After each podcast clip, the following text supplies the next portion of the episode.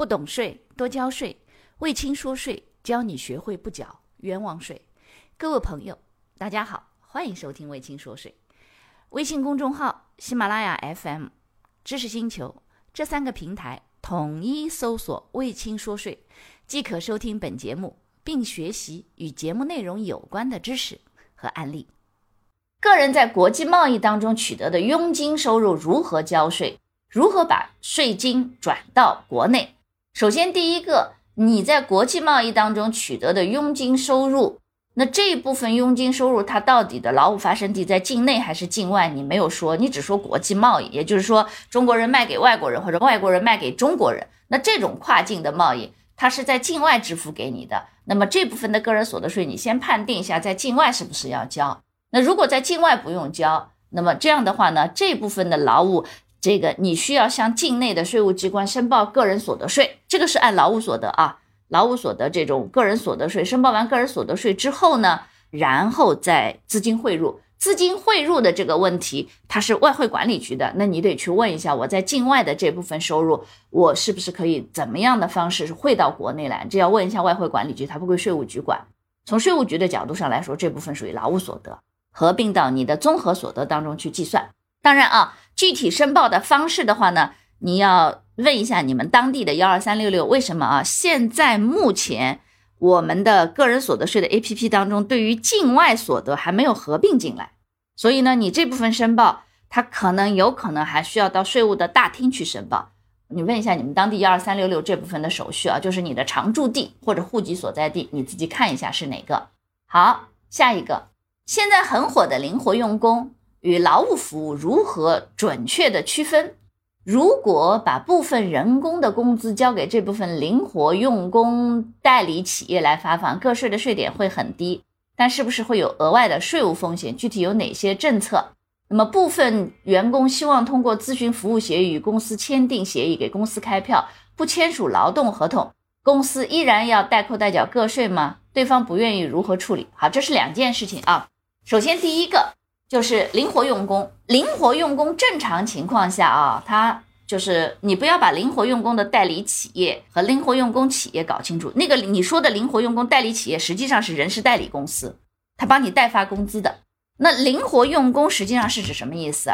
是指这样的，你看啊，你们公司有一个技术开发，那这个技术开发呢，你除了自己公司内部的人员，临时接的活儿量比较大，自己人员不够，那怎么办呢？你找了一个这个灵活用工的企业，说我现在准备要找十个人来帮我做这个技术的开发。那这个时间呢，你把十个人的这部分的业务承包给这个灵活用工的公司。那这个公司呢，找到十个个人，然后呢，给你做，他再分包给这些十个个人，帮你把这个活干掉。所以请注意一点，其实灵活用工真真正正的就是劳务的分包服务。它的劳务分包和劳务派遣是两件事情啊。之前有专门讲过劳务分包、劳务派遣和业务的分包，它到底有什么区别？你自己去听一下。所以这个里头灵活用工在于是哪里啊？实际上你就把它想成什么啊？就想成说你找个会计师事务所做审计，它里头不是会放好几个会计师吗？来给你做这个审计的业务，实际上是一样的。你把这个会计师事务所想成灵活用工平台就行了，业务是一样的。他从你这里承包了业务，转包给这些个人来干。区别在于是这些个人他是会计师事务所的员工，所以他等于是你的供应商，他就把活包过来了。实际上，灵活用工企业应该是你们公司的供应商，只不过他做的所有的都是人力资源方面的服务，因为都是劳务服务嘛。所以这两个实际上是一样的，但它和劳务派遣有区别。劳务派遣的区别在哪里呢？劳务派遣是说我接了这个活儿，我接的是什么呢？这种劳务分包原则上不可以差额征税，劳务派遣可以差额征税，为什么？因为劳务派遣是说，我其实不是承包你的活，我是把人派给你，你自己去安排干什么活，所以这两个是有区别的。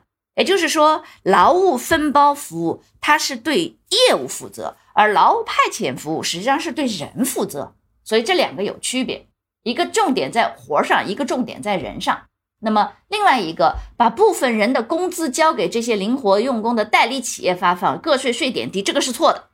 这一部分实际上是属于标准的拆薪，或者是说，实际上是通过代发工资来降低个税，这个做法是错的。这个只要查到，一定是会有风险。这个发票是虚开，记住一点，因为什么？它就不叫灵活用工，它其实就是人事代理了，帮你代发工资的。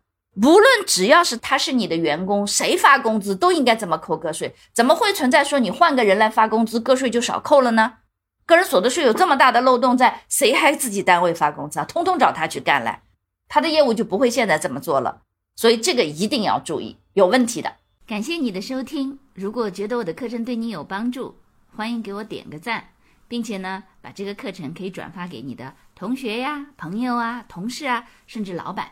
让更多的人了解和掌握税务的知识，不懂税一定多交税。所以听卫青说税，不缴冤枉税。